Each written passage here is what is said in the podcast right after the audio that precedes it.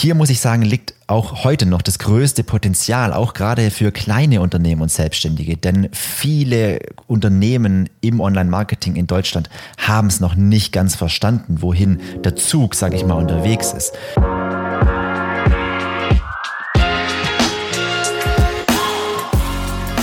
Heute soll es um das Thema Online-Marketing-Strategie gehen. Wir hatten in den äh, letzten beiden Folgen das Thema Branded Universe besprochen, die Vogelperspektive auf dein Unternehmen im Online-Marketing besprochen und uns mal angeschaut, wo ist dein Unternehmen online aktiv, wo ist es nicht so aktiv, wo hast du vielleicht ähm, Kanäle oder Flächen, die du noch gar nicht bespielst.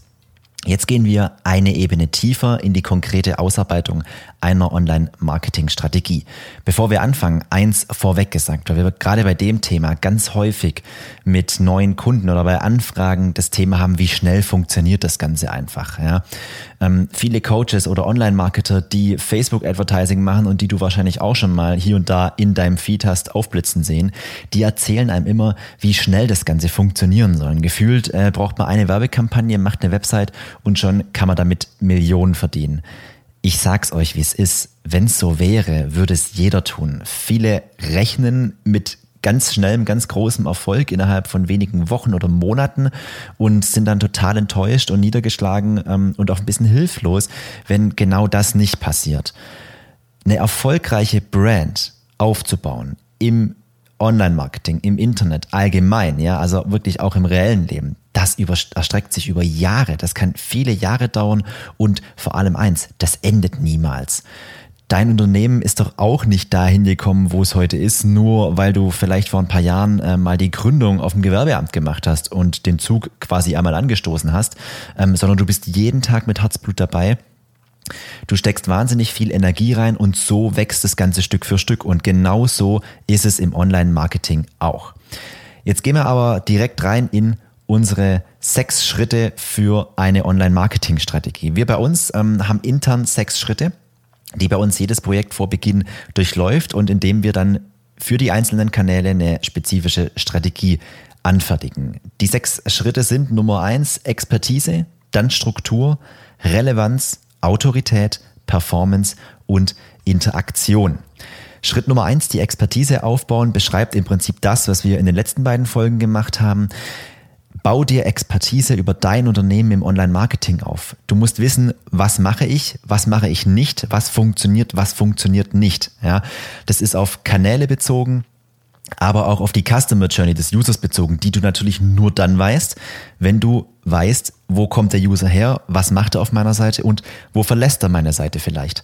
Hier kommt das Thema Tracking zweifelsohne ins Spiel. Und ich kann dir an der Stelle nur sagen, das würde jetzt zu weit gehen, das Thema Tracking hier zu besprechen. Da machen wir extra Folgen drüber, weil wir da ganz, ganz häufig bei neuen Kunden auch das Problem haben, dass es überhaupt gar kein Tracking gibt, dass das Tracking nicht vollständig eingerichtet ist und man im Prinzip äh, einen, einen Datenwust hat oder eben überhaupt gar keine Daten hat. Und dann ist es ganz schwierig, überhaupt erstmal eine Aussage zu treffen, wenn ich natürlich nicht weiß, was ist in den letzten Tagen, Wochen, Monaten auf der Seite so los gewesen gewesen.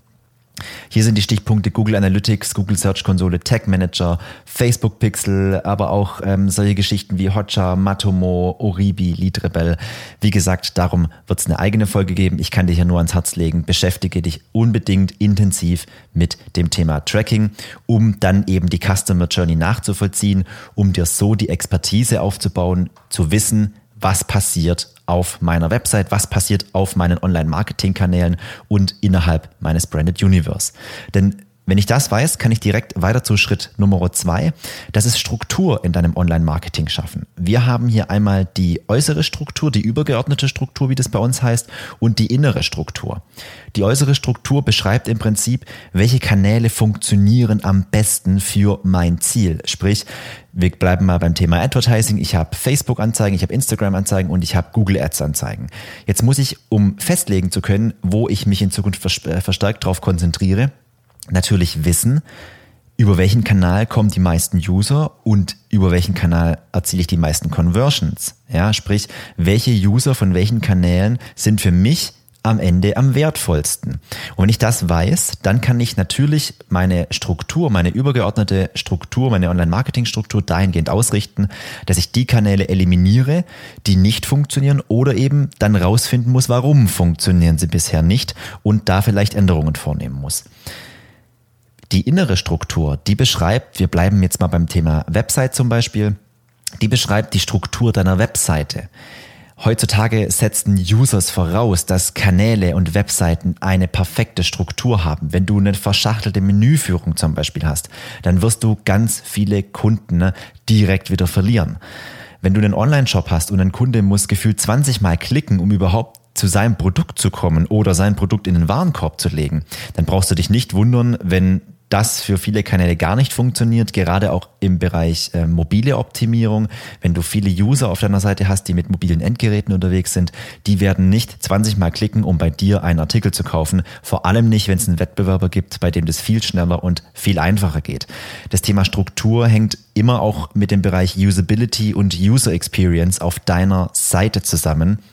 Ähm, hier kann ich nur empfehlen, fertigt euch eine kleine Sitemap an, geht die Schritte selber durch, testet es selber mal und gebt es vielleicht auch Personen, ähm, die jetzt mit euch nichts zu tun haben. Ja, reicht's in der Familie rum und sagt, du, versuch doch mal bei mir eine Bestellung zu machen, schau zu, wo bleibt der User hängen, was versteht der User vielleicht nicht und genau an diese Themen dann rangehen und Struktur schaffen.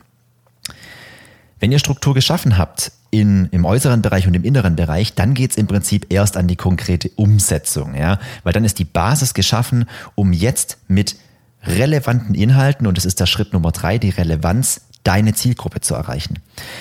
Hier muss ich sagen, liegt auch heute noch das größte Potenzial, auch gerade für kleine Unternehmen und Selbstständige. Denn viele Unternehmen im Online-Marketing in Deutschland haben es noch nicht ganz verstanden, wohin der Zug, sag ich mal, unterwegs ist.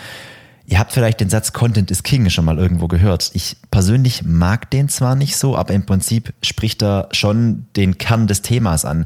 Ich sag's mal so, wer den geilsten Content hat, der wird irgendwann gewinnen. Ganz klar, weil ihr müsst euch auch fragen, was möchte denn Google zum Beispiel erreichen? Google möchte seinem Nutzer, dem Suchenden in dem Moment für sein Keyword die beste das beste Ergebnis ausspielen. Und wenn ihr den besten Content habt, dann werdet ihr auf kurz oder lang irgendwann auch ganz oben in Google stehen. Natürlich spielen da auch noch ein paar andere ähm, Faktoren eine Rolle, ganz klar. Darum wird es auch irgendwann noch gehen.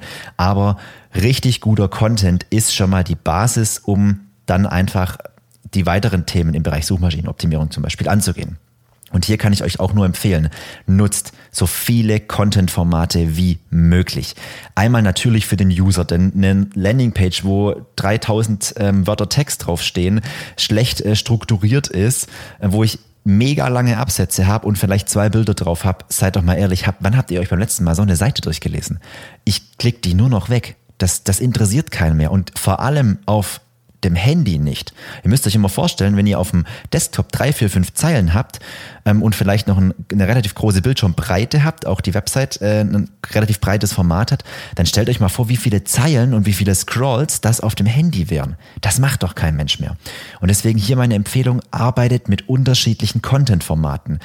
Hier ist jetzt nicht nur Social Media gemeint, sondern hier sind Themen wie Produktvideos, Testimonials, Bewertungen, Infografiken, Downloads, Podcasts und, und, und. Es gibt eine ganze Fülle an Content-Formaten, die du auf deiner Website, in deinem Blog, auf deinen Landingpages, in deinen Produktseiten verarbeiten kannst, um den Kunde zu überzeugen. Und wenn du den Kunde damit überzeugst, dann überzeugst du damit erst recht die Suchmaschinen. Ja, gerade das Thema Video oder Downloads oder Infografiken, das lieben Suchmaschinen sowas. Vor allem führt es eben auch zu einer verlängerten ähm, Userzeit, User User-Verweildauer, so heißt, sorry, die Verweildauer auf deiner Seite, die wird dadurch einfach erhöht, weil der User natürlich, wenn er sich jetzt zum Beispiel ein Video anguckt, einfach schon mal länger da bleibt, wie wenn du zehn Zeilen Text hast und die Hälfte gleich aussteigt, weil sie sagt, ich habe keinen Bock zu lesen.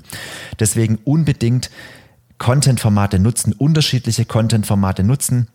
Schaut gerne mal auf unserem Blog vorbei. Ich verlinke euch den Artikel zu diesem Thema hier Online-Marketing-Strategie auch unten in der Beschreibung. Hier gehen wir auch ähm, intensiv auf das Thema unterschiedliche Content-Formate ein. Nutzt da wirklich eure Möglichkeiten, die ihr habt. Das gleiche gilt natürlich auch für Social Media. Ihr braucht keinen Social Media Kanal, wo ihr immer nur ein Bild postet, ähm, keine große Varianz drin habt und äh, die Beschreibungen im Prinzip auch, äh, sage ich mal, aus nichts bestehen. Dann könnt ihr euch das Ganze im Prinzip auch sparen. Für alle Online-Marketing-Kanäle kann man wirklich sagen, so viele Content-Formate wie möglich nutzen. So kommen wir auch direkt zum Schritt Nummer vier, nämlich Autorität aufbauen. Ähm, viele sind bei dem Thema Autorität immer so ein bisschen verwundert, weil klar, gerade bei der Website geht es hier um das Thema Backlinks und dann fragen mich Kunden immer, warum brauche ich jetzt einen Backlink? Was, der nützt mir doch eigentlich gar nichts und ähm, was, was soll denn das Ganze? Ähm, ihr müsst euch das so vorstellen, ein Backlink ist im Prinzip wie eine Kundenempfehlung im echten Leben. Und wenn ihr jetzt einen kleinen, einen kleinen Laden an der Ecke habt und ihr erhaltet regelmäßig von euren Stammkunden persönliche Kundenempfehlungen, dann ist es das beste Marketing, was ihr betreiben könnt. Und genauso ist es im Online-Marketing eben auch. Ein Backlink von der anderen Seite ist wie eine persönliche Empfehlung. Hier ist ganz besonders drauf zu achten und das kennt ihr vielleicht auch.